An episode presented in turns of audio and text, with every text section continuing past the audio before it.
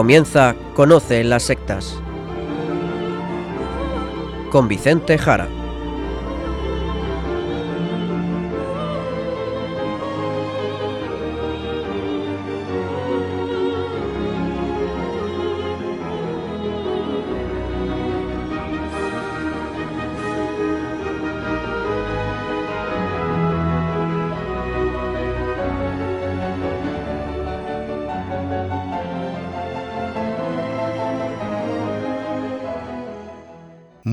Buenas tardes, queridos amigos de Radio María.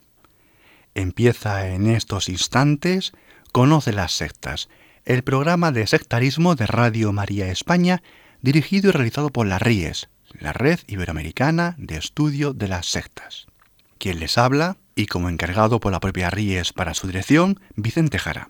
Y también conmigo y todos ustedes, como es habitual, Izaskun Tapia Maiza. Izaskun, ¿cómo estamos? Muy buenas tardes a todos. Pues estoy muy bien, gracias a Dios. Pues ya de cabeza al sumario del programa de hoy.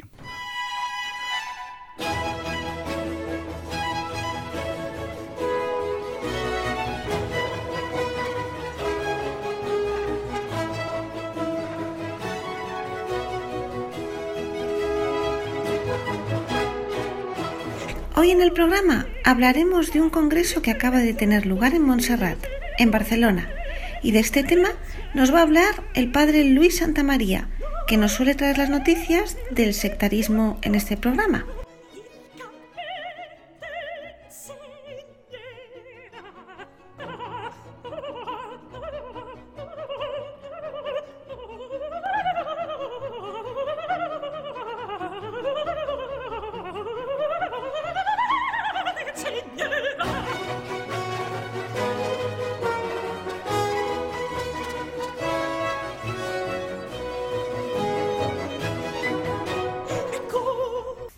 Tardes, Padre Luis. Buenas tardes, Izaskun, y también a ti, Vicente, y un saludo a todos los que nos escuchan. Y para entrar en materia, les invitamos a que escuchen lo siguiente, que es el tráiler que servía para anunciar un evento mundial que tuvo lugar en Cataluña hace unos días.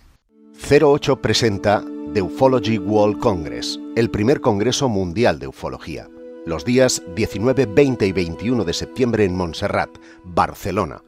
Michael Sala, Curi Goody, Jaime Maussan, Laura Eisenhower, Sixto Paz Wells, Salvador Freixedo, Bridget Nielsen, Enrique de Vicente y los ufólogos más reconocidos del mundo. Compra ya tus entradas en www.theufologyworldcongress.com, un concepto de 08 Presents. Un evento reciente hace tan solo unos días en Montserrat, provincia de Barcelona, el Ufology World Congress. ¿De qué se trata, Padre Luis? Así es, Izaskun. La realidad supera a la ficción. Se trata de lo que dice su mismo nombre, que nos acabas de decir en inglés, Izaskun, y que significa simplemente Congreso Ufológico Mundial. ¿Qué quiere decir ufológico? Puede que se pregunte algún oyente. La ufología es el estudio de los ovnis, Sí, sí, los objetos volantes no identificados, ya que ovni se dice UFO, UFO en inglés, de ahí ufología. Y lo grave a mi entender es el lugar en el que se ha celebrado este evento internacional dedicado a los extraterrestres, dependencias del monasterio de Montserrat. No me queda claro a qué se refieren los organizadores cuando hablan de ufología. ¿Es que tiene algo malo hablar sobre vida extraterrestre? Como suposición si se hace con seriedad? Bueno, no sé yo si un monasterio es el lugar más adecuado para hablar sobre los extraterrestres, aunque se hiciera de forma científica, que podría ser. Pero este no es el caso. El Congreso se publicitó con el siguiente lema, expandiendo la conciencia colectiva basada en el amor. No se trata, pues, de un simple diálogo sobre los extraterrestres, sino de difusión de unas ideas propias de la New Age, la nueva era, como son la evolución espiritual y cambio de conciencia con ese barniz alienígena. Su presentador fue Josep Guijarro, divulgador de temas esotéricos, de misterios y de extraterrestres. Guijarro dirigió hace tiempo dos revistas de este gremio y actualmente participa en un programa de televisión española hablando de vez en cuando sobre estos asuntos. Uno de sus últimos libros se titula Aliens Ancestrales.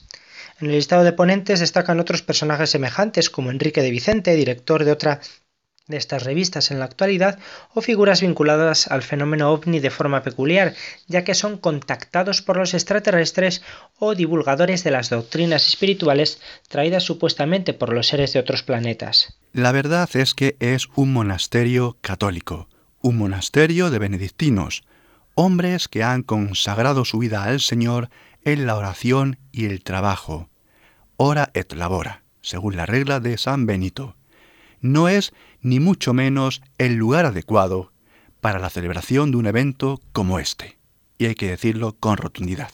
Sin embargo, Padre Luis, cuando publicamos la semana pasada la información sobre este congreso en el blog que las Ríes tiene en el portal Infocatólica, algunos comentaristas observaron que el Congreso Ufológico Mundial no se celebró exactamente en las dependencias monásticas, sino en un lugar anexo, allí arriba en la montaña, pero independiente de la casa religiosa. A ver, vamos a aclarar las cosas. El lugar escogido por los organizadores para la celebración de este Congreso Mundial de Ufología fue el edificio Mirador dels Apóstols, del célebre monasterio de Montserrat. Allí en su, salón, en su salón San Miguel, Miquel, tuvo lugar el evento. Como acabas de decir, Vicente, hay gente que ha dicho, se trata de un edificio anexo al monasterio pero independiente del mismo. Los monjes no tendrían nada que ver. Bueno, claro que no se trata del claustro, ni de la iglesia, ni de celdas de los monjes, pero tampoco es un edificio autónomo. Y me explico. Ese mirador de los apóstoles es un edificio construido al lado del monasterio, proyectado por el padre Pera Busquets, inaugurado en 1976 y que en sus cuatro plantas y 6.000 metros cuadrados alberga principalmente servicios de restauración y hostelería, además de espacio para convenciones y tiendas de recuerdos. Todo ello al servicio de las personas que visitan el santuario. Bueno, pues según informaba la agencia Europa Press en el año 2007, con motivo de la reforma del Mirador de los Apóstoles, la gestión y explotación del complejo lo realiza la empresa La Agrícola Regional Sociedad Anónima, que gestiona los distintos servicios del recinto de Montserrat y de la que es propietaria la comunidad benedictina de Montserrat. Una búsqueda en los registros de empresas muestra que esta sociedad anónima está registrada en el sector de la hostelería y que fue constituida en el año 1913 y el número de teléfono que tiene la agrícola regional es el mismo que el del monasterio, por lo que queda claro que estamos hablando de un lugar dependiente del monasterio. Es de suponer que tenga una cierta autonomía en su funcionamiento y que los monjes, por ejemplo, no tengan que dar su opinión sobre el contenido del menú y sobre su precio. Pero es muy distinto cuando se organiza un congreso mundial. A ver de qué se habla. No todo vale en el qué. Pues parece que eso queda claro. A ver si en el programa nos da tiempo para recordar más cosas que ya hemos dicho en otros años sobre este tema tan delicado de la oportunidad o no de celebrar encuentros así, encuentros de este tipo, en espacios católicos. Pero vamos por orden. Hablando de espacios, es muy significativo que haya celebrado este evento en Montserrat. ¿Es casualidad o el lugar está escogido por algo en especial? Efectivamente, Izaskun, no solo se trata de un monasterio católico de gran importancia en España, sino que es uno de los lugares de poder, como dice la gente de la nueva era, centros energéticos especiales a lo largo del mapa de la península ibérica. A veces se dan listados de siete lugares, casi todos ellos situados en santuarios católicos, y se presentan como los siete chakras o centros energéticos, como el Merkaba. Bueno, y uno de esos lugares es Montserrat. Pues si os parece, para Luis y Zascum, vamos a escuchar un pequeño corte de audio que hemos recogido. Uno de tantos productos pseudohistóricos, falsamente históricos, que dan ese valor esotérico al enclave de Montserrat.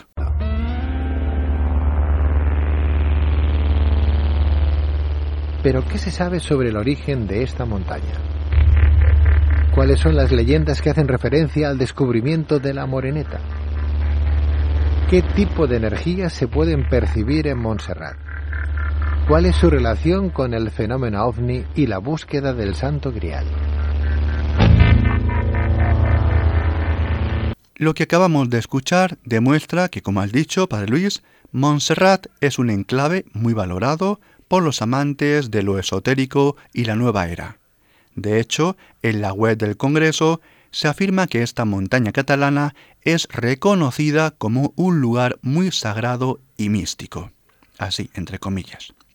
En Montserrat dicen, seguimos citando textualmente, existe un punto de convergencia de líneas ley o alineaciones que atraviesan los lugares más místicos del planeta, por lo que la energía vibratoria es naturalmente de alta frecuencia en este lugar, lo que impacta a cada persona que lo visite. Y cerramos las comillas, estamos citando textualmente. No solo eso, Montserrat sería un lugar fundamental para el tema de los extraterrestres. Según leemos en la web del Congreso, debido a la alta energía vibratoria de este lugar, naturalmente atrae a millones de visitantes cada año. Y no solo de un origen humano. Con avistamientos regulares de ovnis, Montserrat es un lugar que nuestras familias de estrellas también están muy conectadas.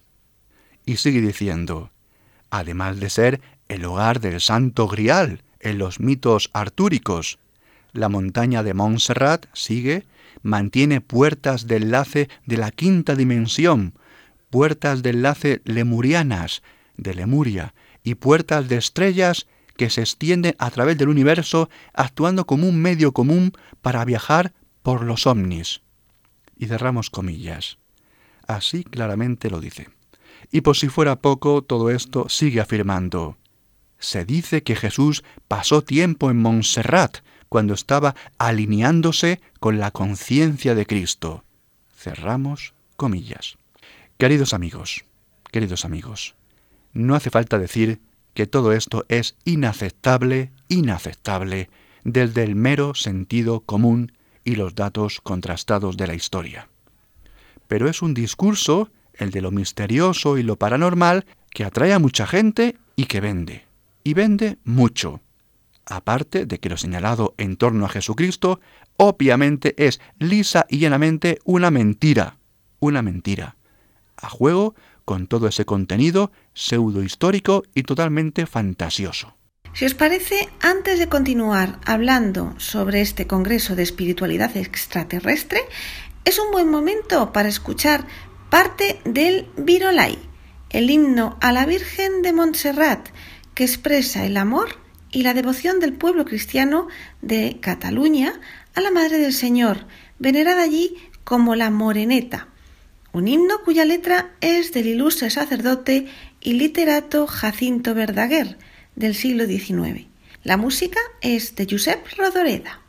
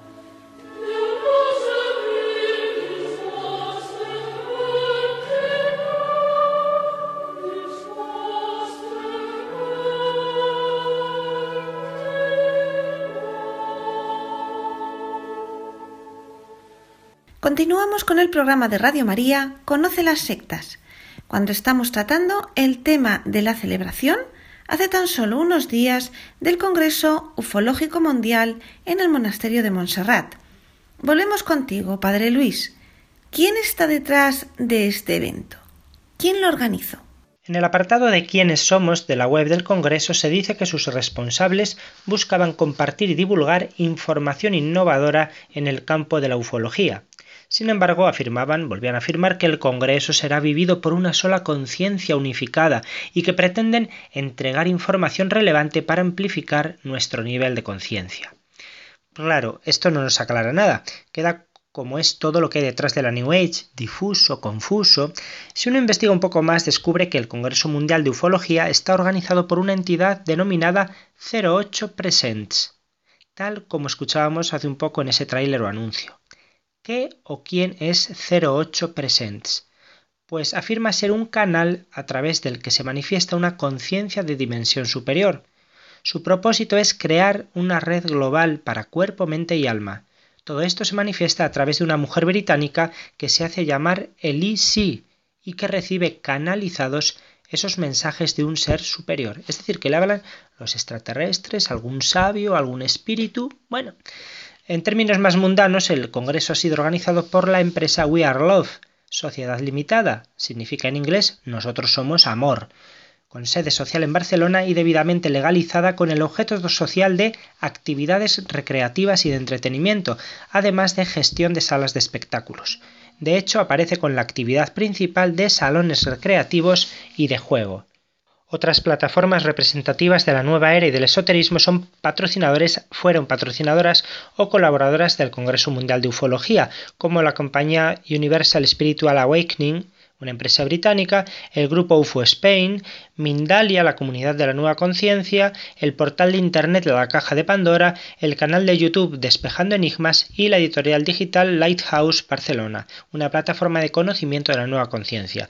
Ya vemos por dónde va todo. Y otra curiosidad, Padre Luis, ¿la asistencia al Congreso era gratuita o había que pagar algún tipo de entrada? Ay, Zaskun, esto es muy pero que muy interesante y nos da una de las claves de interpretación de esta barbaridad. Las entradas para el Congreso completo, tres días, costaban 250 euros. Para menores de 22 años estaban rebajadas a 150. Si además de la simple asistencia y traducción de las ponencias que es lo que entraba en el precio. Se quería también tener las comidas y el transporte eh, hacia Montserrat y desde Montserrat, el precio aumentaba a 400 euros, el Golden Ticket, ticket dorado. Y si se deseaba añadir alojamiento en el hotel del monasterio, el Luxury Ticket, el ticket de lujo, costaba 700 euros. Y ojo, estas dos últimas modalidades de 400 y 700 euros ya estaban agotadas en el momento del inicio del Congreso y los tickets para asistir un solo día costaban 95 euros cada uno. ¿Por qué dices que esto del precio nos da una de las claves de interpretación del Congreso? En resumen, por la ganancia que supone para el espacio que acoge un evento como este. Muchas veces la necesidad de financiar los lugares católicos es el agujero por el que se nos meten las sectas y la New Age, la nueva era en casa. Así de claro. Bueno, de eso podemos hablar más tarde en el programa, si te parece. Pues vamos a continuar desgranando lo que pasó en Montserrat entre los días 19 y 21 de septiembre. ¿De qué se habló en el Congreso Ufológico Mundial? ¿Cuál fue su contenido? Bueno, el contenido exacto lo conocen los que asistieron. Ten en cuenta que una de las claves, como acabamos de recordar, es el negocio. Así que hay que mantener un poco el ocultismo de los contenidos para atraer a la gente interesada en estos temas. Pero vamos, es fácil suponerlo tratado después de haber hablado, como hemos hecho, del título y del propósito del Congreso, y sobre todo si vamos viendo quiénes eran los ponentes invitados, porque eso sí, en el programa difundido por la organización a través de Internet se detallaban las horas de las conferencias y los conferenciantes respectivos sin más que su nombre, sin el título de su ponencia. Muy curioso. Da igual de lo que hable. El importante es él o ella. Entonces sí, vamos a ir viendo quiénes participaron, aparte del presentador, a quien mencionaste antes. Si os parece, antes de entrar en los detalles de los conferenciantes, me gustaría hacer una aclaración. Como saben nuestros oyentes, hay una serie de medios y producciones audiovisuales y escritas dedicadas a estos temas. Programas de televisión y de radio, revistas que aparecen mensualmente en los kioscos, páginas web, aplicaciones móviles, un montón de cosas dedicadas al mundo de lo paranormal, lo misterioso, lo enigmático, lo esotérico, algo que atrae a mucha población. En este contexto habría que enmarcar la preparación y celebración del Ufology World Congress. Sin embargo, es curioso algo que publicábamos en el blog de las Ríes en Infocatólica cuando desvelamos toda esta historia. Resulta que en los mismos medios pseudocientíficos en los que se mueve esta gente, la celebración del Congreso en Montserrat ha sido polémica, ya que algunos de los que se consideran más serios, entre comillas serios, en el tratamiento del tema de los ovnis han criticado con dureza el planteamiento del Congreso. En concreto, en el portal Planeta Incógnito, por ejemplo, se ha dicho que el Congreso Ufológico Mundial es, así literalmente, un evento fraudulento, que cuenta, sigue diciendo, sigue diciendo, con la asistencia de personajes con alta trayectoria fraudulenta en el mundo del misterio, como son Jaime Maussan y el propio Sixto Paz. Y cerramos comillas. Planeta Incógnito, que se considera a sí misma una revista web de misterio y ciencia, dedicada a todo lo relativo a los ovnis, misterio de la ciencia, de la historia, etc., muestra la mala reputación de la que gozan los conferenciantes dentro de su mismo mundo de lo paranormal y lo esotérico. Héctor Montoya afirma en este portal, Planeta Incógnito, que a este Congreso de Ufología asistieron, y dice así, algunos de los mayores estafadores y embaucadores del mundo del misterio. Según el autor, sería un evento, simplemente dice así, para ganar dinero a costa de los creyentes y seguidores de los fenómenos ufológicos que promocionan los personajes que actúan como ponentes, aprovechando la promoción de dos revistas españolas. En fin, queridos oyentes, la polémica está servida entre las personas interesadas en estos temas, tal como dice Montoya, pues dice así que las revistas de mayor divulgación en el terreno del mundo del misterio en España se presten y colaboren en este berenjenal, dice así, de estafadores, embaucadores y charlatanes, aunque entendible, es bastante vergonzoso, sobre todo por el daño que le hacen este tipo de cosas al mundo del misterio. Cerramos comillas. Muy interesante, desde luego que sí. Comenzamos a ver quiénes salvaron en el Congreso ¿Y cuáles son sus especialidades? Perfecto, Izaskun. Y por cierto, me voy a servir de ese reportaje crítico que acaba de citar Vicente para resumir el currículum de los personajes que vinieron a Montserrat para participar en este circo.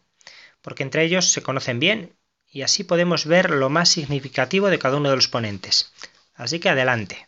El primero de los ponentes, al que ya ha citado hace un momento Vicente, se llama Jaime Maussan y vino desde México. Así es, uno de los principales ponentes fue el periodista mexicano Jaime Maussan, autor de innumerables fraudes como los ovnis de Campeche, que eran grabaciones de infrarrojos de plataformas petrolíferas de la zona, el ser de Metepec o los famosos Evanis, guirnaldas de globos que insistían reiteradamente en hacerlas pasar por entidades biológicas anómalas no identificadas. Es también conocido Jaime por intentar buscar un origen alienígena a diferentes momias terrestres. Resulta que en el Congreso de Montserrat destacó una primicia mundial, la presentación pública del denominado cuerpo de Atacama o ser el ser de Atacama, otro bulo fraudulento en cuanto a su explotación como momia alienígena llevado a cabo por Maussan y sus allegados y que ha sido adquirido por el Instituto de Investigación y Estudios Exobiológicos de Chile y de España. Desde México viajó también otro ponente, Daniel Muñoz. Sí, otro elemento parecido. Daniel Muñoz dice ser experto en el estudio científico y espiritual de los temas alternativos, místicos, holísticos y paranormales. Sin embargo, Montoya, el que escribió el reportaje en Planeta Incógnito, apunta a que Muñoz ha participado en fraudes relacionados con estos fenómenos, como el protagonizado por Jonathan Reed, un personaje que decía portar un brazalete especial, un teletransportador, que le había sido dado por extraterrestres un nombre destacado o destacadísimo en este mundo de lo galáctico. Es el peruano Sixto Paz, que está en permanente gira mundial. Sixto Paz, uno de los contactados extraterrestres más populares en el mundo iberoamericano, ha vendido desde sus inicios la supuesta veracidad de sus experiencias y continúa visitando todos los años multitud de lugares para seguir adoctrinando a sus seguidores. Lo digo por experiencia, porque sé que pasa por muchas ciudades de España todavía hoy para seguir manteniendo su fraude. A la edad de 18 años, tras asistir a una conferencia sobre telepatía y pasar desde los 12 años interesado en el tema, Sixto recibiría su primer mensaje proveniente de una entidad extraterrestre llamada Oxalc, natural del satélite Ganímedes. Tras repetir la experiencia en grupo en el desierto de Chilca, se dijo por parte de los asistentes que apareció una nave con ventanillas visible desde su posición. Fue a partir de ahí cuando formó la misión Rama, una secta de contacto telepático con supuestas entidades extraterrestres. Disuelta en 1990 por el propio Sixto, Misión Rama fue considerada una secta peligrosa por las actividades de varias de sus agrupaciones en la península ibérica. Desde hace unos años, Sixto Paz parece estar intentando volver a ganar adeptos en España. A lo largo de los años y en base a sus primeros avistamientos, la misión Rama y ese supuesto viaje a Ganímedes ha desarrollado su propia mitología en la que mezcla la Biblia con guerras intergalácticas, guerras psíquicas, reptilianos, las leyendas maoríes de la isla de Pascua, una mezcla de fantasía y teorías conspiranoicas sin aportar ningún tipo de demostración ni de indicios, pero aprovechando las creencias arraigadas en la cultura New Age como son el cambio de conciencia, la era de Acuario o el salto a la cuarta dimensión. Menudo personaje. Con razón, hace unos años titulaste El embajador de los extraterrestres visita Zamora, un artículo que escribiste, Padre Luis, en un, en un periódico local. Pues esta vez visitó Montserrat. Pero continuemos, porque en el Congreso Ufológico hubo algunas destacadas figuras españolas. De dos ya hablé antes. El primero, el presentador del evento, Josep Guijarro, periodista y autor de varios libros en torno a misterios. En 1999, como curiosidad, llegó a firmar un artículo en una revista titulado La verdadera guerra de las galaxias, en el que advertía de que hace miles de años los dioses habían librado una gran batalla y ahora regresaban a la Tierra. Bueno, hace 18 años. En segundo lugar se encuentra Enrique de Vicente, a quien se denomina conspiranoico empedernido y fundador de la revista Año Cero, con tertulio en cualquier debate que tenga como referente algún tema que lidie con lo extraño, lo paranormal o la conspiración. Es bastante popular por su aparición en los medios de comunicación en esta línea. También participó otro español que vive de estos temas, Sebastián Darbó. Sí, Sebastián Darbó, cuyo nombre real es Sebastián Daniel Arbonés, que se ha dedicado al cine y al mundo audiovisual. Ya en los años 70 tuvo un programa de radio llamado La Otra Dimensión y en 2004 fundó en Barcelona el canal Telemagic.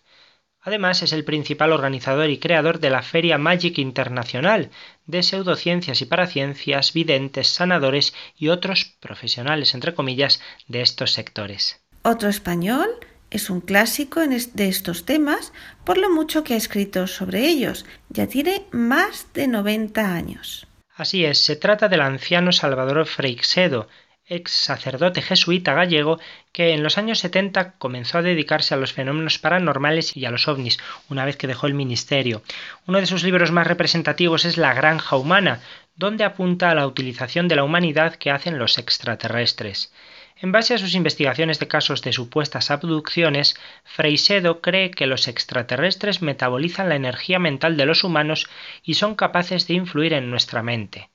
Junto a él acudió su esposa Magdalena del Amo, periodista cercana al mundo de lo paranormal o extraño y autora también de algunos libros sobre estos temas. Antes de seguir desgranando los ponentes y los temas de los que son especialistas, vamos a escuchar música de nuevo para que sea más liviano este repaso de barbaridades. Y no nos movemos de Montserrat ni de la Virgen María, porque oiremos una pieza del llamado Libre Vermeil de Montserrat, que quiere decir libro rojo, llamado así por sus cubiertas. Se trata de un manuscrito del siglo XIV que recoge canciones de autor desconocido que cantaban los peregrinos que llegaban allí.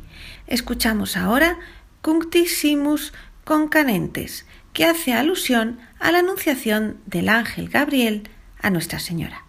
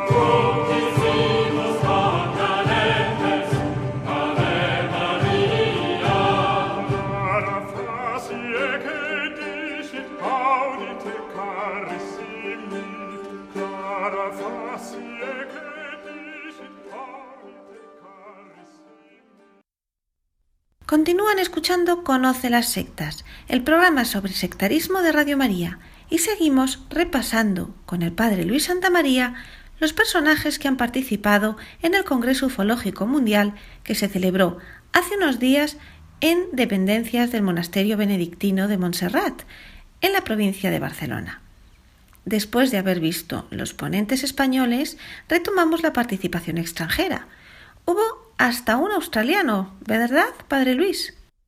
Se trata de Michael Sala, ex docente universitario en Washington, que habría encontrado un negocio mucho más lucrativo tras su invención del término exopolítica. Exopolítica se refiere a la política con intervención de extraterrestres, de una forma oculta. Bueno, pues además de escribir libros sobre este tema, es instructor en el Instituto Exopolítico de Hawái, donde se expide, en este, en este lugar, se expide, entre otros títulos, el certificado de diplomacia galáctica. Es curioso porque todo esto tiene hasta su vertiente política. En la misma línea de Saya, otro personaje que acudió a Montserrat fue Corey Good. Montoya, el autor del artículo crítico que estamos repasando, lo considera gurú de la New Age. Según la biografía que podemos leer en su página web, Corey Good fue reclutado en uno de los programas de abducción, extraterrestre en la década de los 80, cuando solo tenía seis años. Tras el periodo de, abducciones, se le asignó un papel de intuitivo empático y una posición de delegado humano de la Tierra, compartida en secreto por grupos gubernamentales en nuestro planeta por parte del Consejo de la Superfederación Extraterrestre. No me digan que no suena a ciencia ficción. Y sin marcharnos del ámbito de la política influida por extraterrestres, el Congreso Ufológico Mundial contó con la presencia de Laura Eisenhower. Efectivamente, Laura Eisenhower, que se autodenomina alquimista, sensitiva, mitóloga cósmica, astróloga médica, vegana, experta en extraterrestres y supuesta bisnieta del presidente Eisenhower. Afirma ser clarividente y ha hablado del plan oculto en Marte, que conocería por haber intentado ser reclutada hace años para la misión secreta de formar una colonia humana en el planeta rojo. Es habitual verla en conferencias y simposios sobre extraterrestres al estilo de este de Montserrat. Dos ponentes más, Padre Luis, Bridget Nielsen y Onovi Strongtier. ¿Qué nos puedes decir de ellos? La joven Bridget Nielsen es artista y experta en meditación, contactada con una parte arturiana, extraterrestre, y guías alienígenas que la están asesorando para llegar a la cuarta densidad. Es miembro de la controvertida comunidad estadounidense de niños híbridos, una sociedad que plantea que se está creando una raza de niños híbridos extraterrestres humanos teniendo contactos sexuales con dichos alienígenas. También acudió a Montserrat Honovi Strongdir, británica residente en Perú que trabaja como guía multidimensional para sensitivos y semillas estelares, facilitando el contacto con los extraterrestres para así elevar la conciencia del planeta. Y ya vamos acabando nuestro repaso de ponentes. Si te parece, puedes contarnos agrupados los tres que nos hemos dejado para el final, procedentes de Iberoamérica, los dos primeros, y de España, el tercero. Sí, así no cansamos más a nuestros oyentes con estos currículums tan peculiares. El primero que has citado es Carlos Ferguson, un artista argentino que tuvo un encuentro con un ovni. Desde entonces ha escrito libros sobre el tema, además de realizar obras artísticas y dirige la Red Argentina de Ovnilogía. Por su parte habló también Raúl Núñez, que dirige el Instituto de Investigación y Estudios Exobiológicos que ya cité antes en su rama chilena. Es el encargado de presentar en el Congreso el ser antropomórfico de Atacama, es lo que presentó, algo que, según Montoya, fue un insulto a la capacidad intelectual de los asistentes, ya que además de las sospechas de fraude y de intento de venta que hicieron con el supuesto ser, desde hace años se sabe que se trata de la momia de un ser humano que llegó a vivir hasta los seis u ocho años de edad, que probablemente murió hace menos de un siglo y cuya madre no era ninguna alienígena, sino que debía de ser una indígena chilena. Y el otro participante fue David Parcerisa, un pseudoinvestigador español que se ha hecho famoso en YouTube gracias a sus controvertidos vídeos en los que habla desde cómo descubrir los poderes psíquicos que uno tiene hasta cómo saber gracias a un test si uno tiene sangre reptiliana. También habla de las extrañas naves que succionan energía del Sol o contaba el año pasado, 2016, cómo se acercan a la Tierra naves esfera con 200.000 tripulantes alienígenas. Aquí seguimos esperándolos. Menudo cartel de colaboradores. Un congreso sobre ufología en el que no se ha discutido con una mínima seriedad sobre la realidad o no de vida extraterrestre, su posibilidad o no. Algo que podría ser legítimo, aunque es muy discutible que se hagan las dependencias de un monasterio católico. Como hemos intentado mostrar con claridad, queridos oyentes, la cosa ha ido mucho más allá. Ha sido un evento de espiritualidad extraterrestre, como así titulábamos en nuestro blog en Infocatólica. No se trataba de un titular sensacionalista para hacer una crítica fácil a los benedictinos de Montserrat o para atraer a los lectores. Para nada para nada. Se trataba de una realidad. En esos tres días se habló, encima de la montaña de la Virgen, sobre unos supuestos extraterrestres con los que debemos contactar y a los que deberíamos, en última instancia, adorar. Porque como ya hemos comentado en otras ocasiones, aquí en Conocen las Sectas, en el fondo se acaban diciendo cosas como que todas las manifestaciones extraordinarias que aparecen en la Biblia serían de origen alienígena, o que los extraterrestres fueron los creadores del género humano, por medio de clonación o con otros procedimientos científico-tecnológicos. Por cierto, Vicente, ahora que dices esto, me doy cuenta de que en uno de los vídeos que he podido ver observando imágenes de los exteriores del monasterio de Montserrat en los días del Congreso, descubrí una pancarta en la que se lee Medita un minuto por la paz. Por lo que se ve, Padre Luis, algo fuera de programa, o tenía que ver con alguna de las ponencias. Eso pensé yo al principio, o será iniciativa de alguno de los ponentes, o se habrá colado alguna secta o algún grupo New Age más para aprovechar la ocasión de hacer proselitismo entre gente interesada en el tema extraterrestre. Pues cuál fue mi sorpresa al descubrir que Medita un minuto por la paz es un invento del movimiento raeliano, esa secta extravagante fundada por un supuesto contactado y abducido por los extraterrestres, el autodenominado Rael, que convoca cosas de lo más variopinto para llamar la atención y atraer seguidores, nuevos seguidores. Algunos oyentes quizás recuerden que hace unos años logró ser el centro de los medios de comunicación al anunciar que su secta había logrado clonar por primera vez a un ser humano, siguiendo las indicaciones técnicas dadas por los Elohim, que así llaman a los extraterrestres que nos habrían creado hace siglos en un laboratorio. También han aparecido por sus campañas de apostasía de la Iglesia Católica o de promoción del nudismo, entre otras muchas cosas. Ah, y por la intención repetida continuamente de construir una embajada para los extraterrestres en el país del mundo que se lo permita. Ver para creer.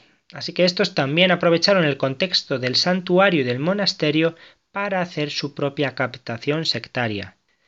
Todo esto nos tiene que ayudar a ir más allá de lo anecdótico y estrafalario del Congreso Ufológico Mundial que se ha celebrado en Montserrat.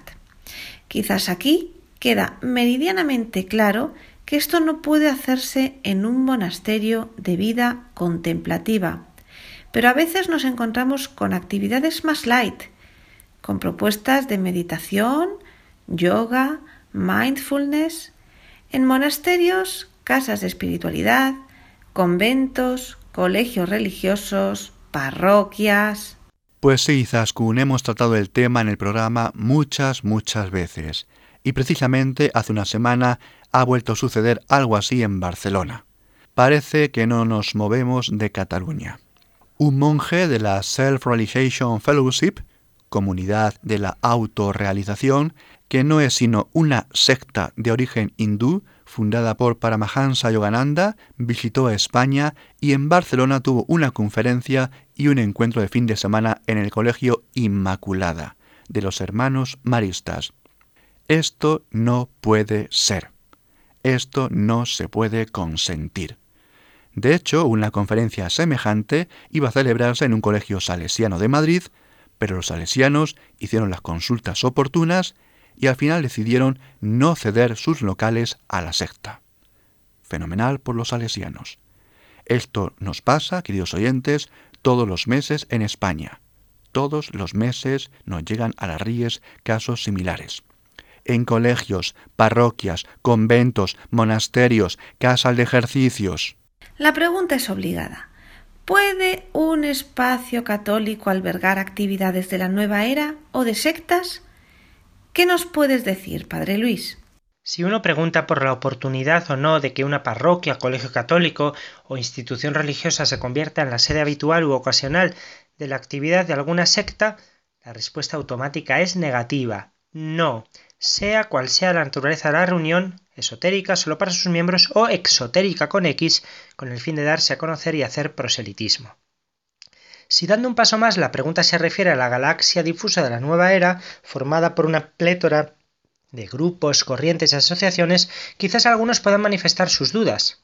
En este caso se trata de un profundo desconocimiento de lo que es la nueva era y de su carácter sincretista que tiende a apropiarse de contenidos de las tradiciones religiosas, también de la fe cristiana, y cambiarles el significado, adaptándolos a su propia doctrina y llenándolos sobre todo de relativismo.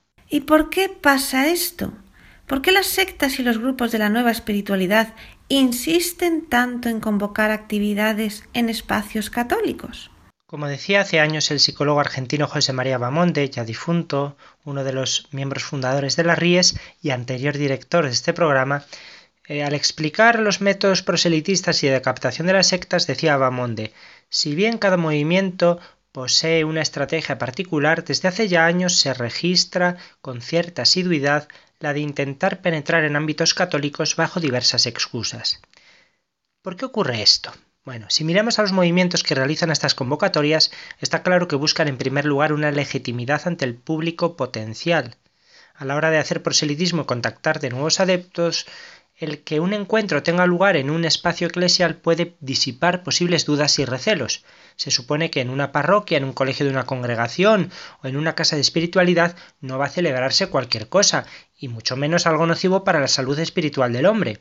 Junto a esto hay que tener en cuenta eh, también factores como el bajo coste del uso de los locales católicos si atendemos a su acertada ubicación eh, y a sus enclaves magníficos o a los precios de alquiler de cualquier otro tipo de instalaciones. Estas son las razones que tienen las sectas, pero ¿y por qué se les deja por parte nuestra? ¿Por qué se les abren las puertas de locales de la Iglesia Católica? Si miramos a las propias realidades eclesiales que acogen estas reuniones y actividades, podemos encontrarnos con dos posibles actitudes que explicarían este uso. La primera es la ignorancia, ya que los grupos que demandan los locales católicos se mueven muchas veces en la ambigüedad, sin revelar claramente su identidad o la naturaleza de lo que van a realizar en ese lugar que están solicitando. Prueba de esto es que muchas de estas instituciones de la Iglesia, cuando son advertidas de lo que realmente van a albergar, suspenden la actividad prevista. La segunda actitud que puede estar detrás de este uso ilegítimo de espacios católicos es la complicidad. Aunque resulte duro decir esto, es lo único que parece explicar las reacciones de algunos responsables de locales eclesiales cuando reciben algún aviso o reclamación.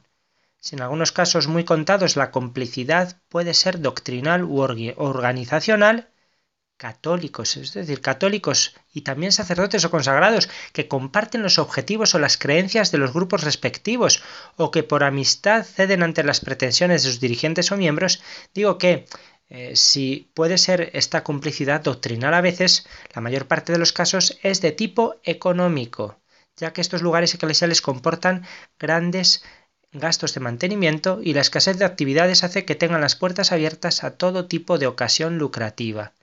Ojo con esto, muchas veces es el dinero, el dichoso dinero, el que nos pierde aquí. Está clara tu opinión, Padre Luis, pero además es lo que piensa la Red Iberoamericana de Estudio de las Sectas, la RIES, que tiene que hacer frente muchas veces a problemas relacionados con esta infiltración sectaria en la Iglesia.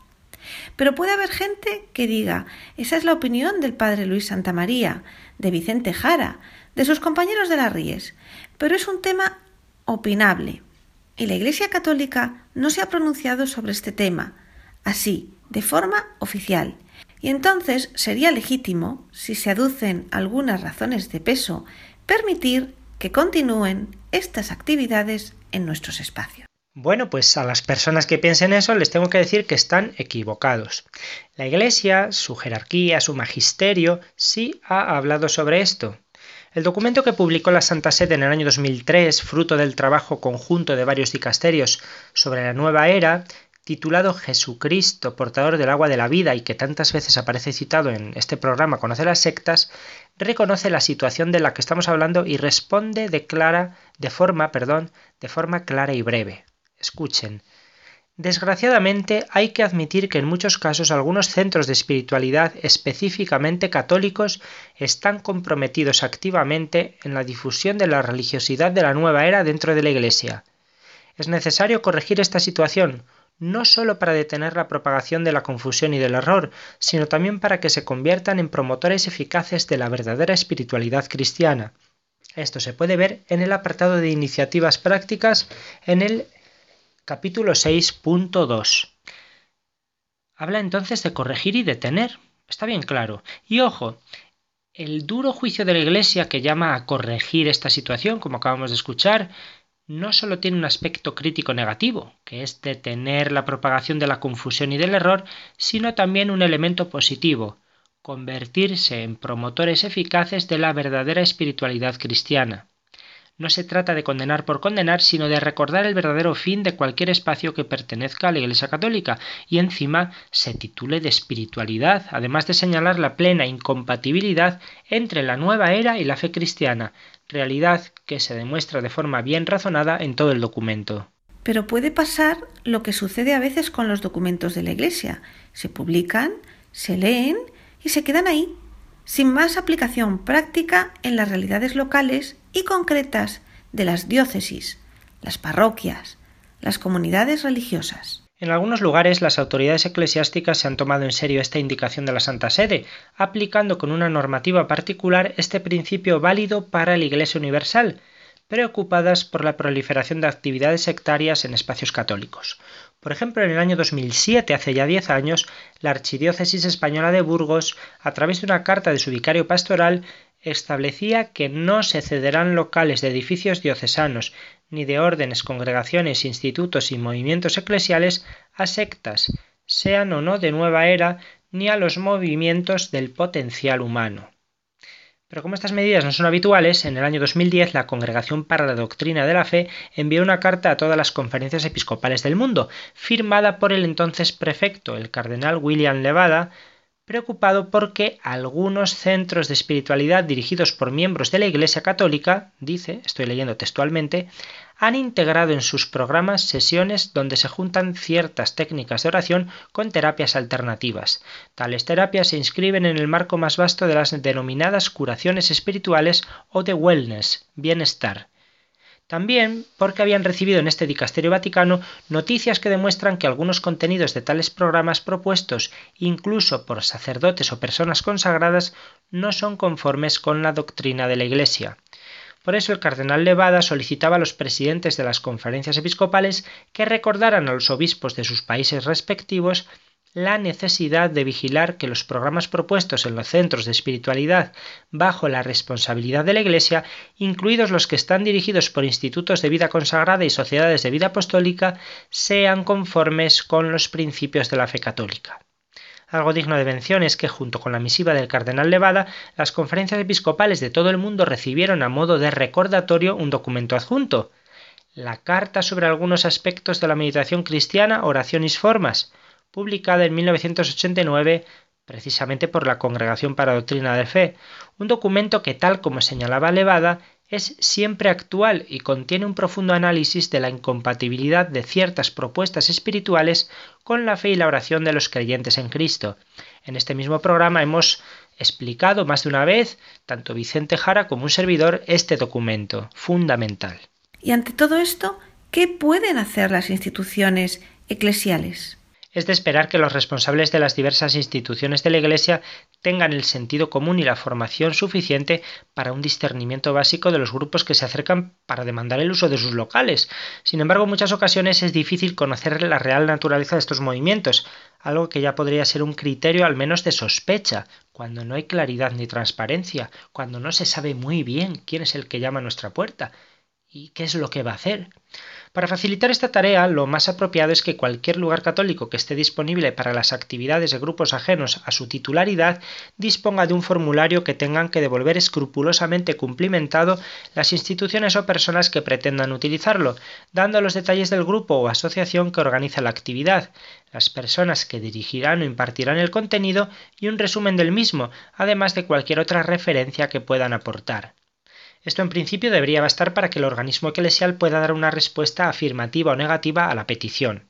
En el caso de que siga habiendo dudas, se puede preguntar a personas o instituciones que conozcan el tema o bien a través de los encargados locales de relaciones interconfesionales a nivel diocesano o bien a través de la conferencia episcopal correspondiente. Por ejemplo, en España la Comisión Episcopal de Relaciones Interconfesionales cuenta con un consultor en esta materia. También nosotros, desde la Red Iberoamericana de Estudio de las Sectas, la RIES, estamos disponibles para aclarar las dudas y ayudar en el discernimiento, faltaría más. Y para terminar, Padre Luis, pensando en nuestros oyentes y en los que no sean directores de casas de espiritualidad, ni priores de conventos, ni párrocos, ¿qué puede hacer cualquier católico? En el caso de conocer que en algún lugar católico va a realizarse una actividad propia de la nueva religiosidad, es claro y razonable que deberían seguirse las instrucciones dadas por Cristo y que no son otras que las reglas de la corrección fraterna. Las hemos escuchado hace muy pocos domingos en, el Evangelio. Capítulo 18 del Evangelio según San Mateo, no se olviden.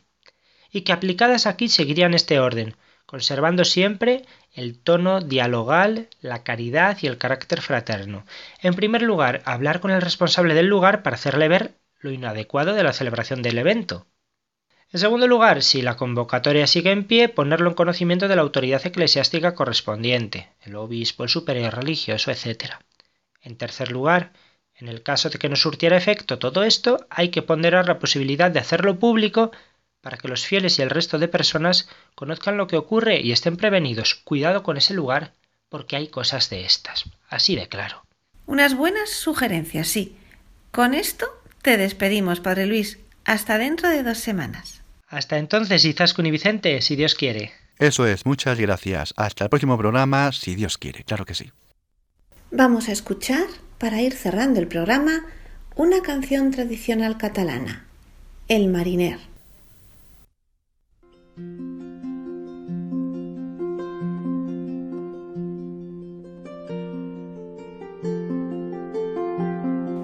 Y ya en el final, como siempre, les recuerdo nuestro correo electrónico y las tres páginas web. El correo electrónico es conoce las sectas La web de la RIES, la Red Iberoamericana de Estudio de las Sectas, es www.ries-medio-sectas.tk, donde podrán suscribirse al boletín semanal de manera gratuita. La dirección del blog de las Ries es www.info-ries.blogspot.com.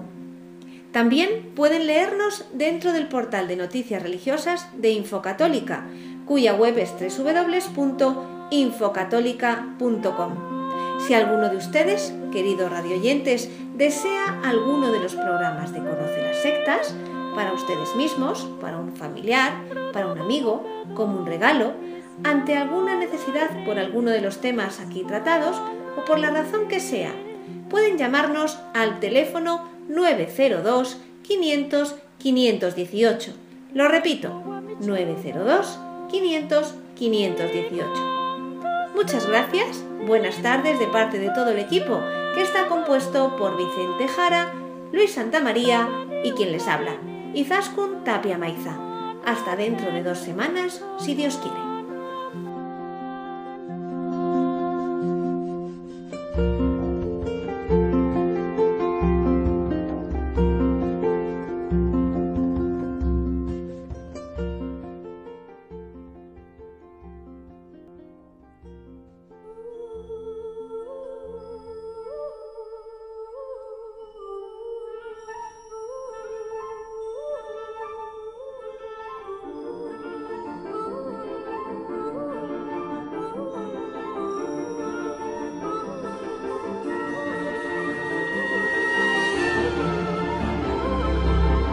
Han escuchado Conoce las sectas con Vicente Jara.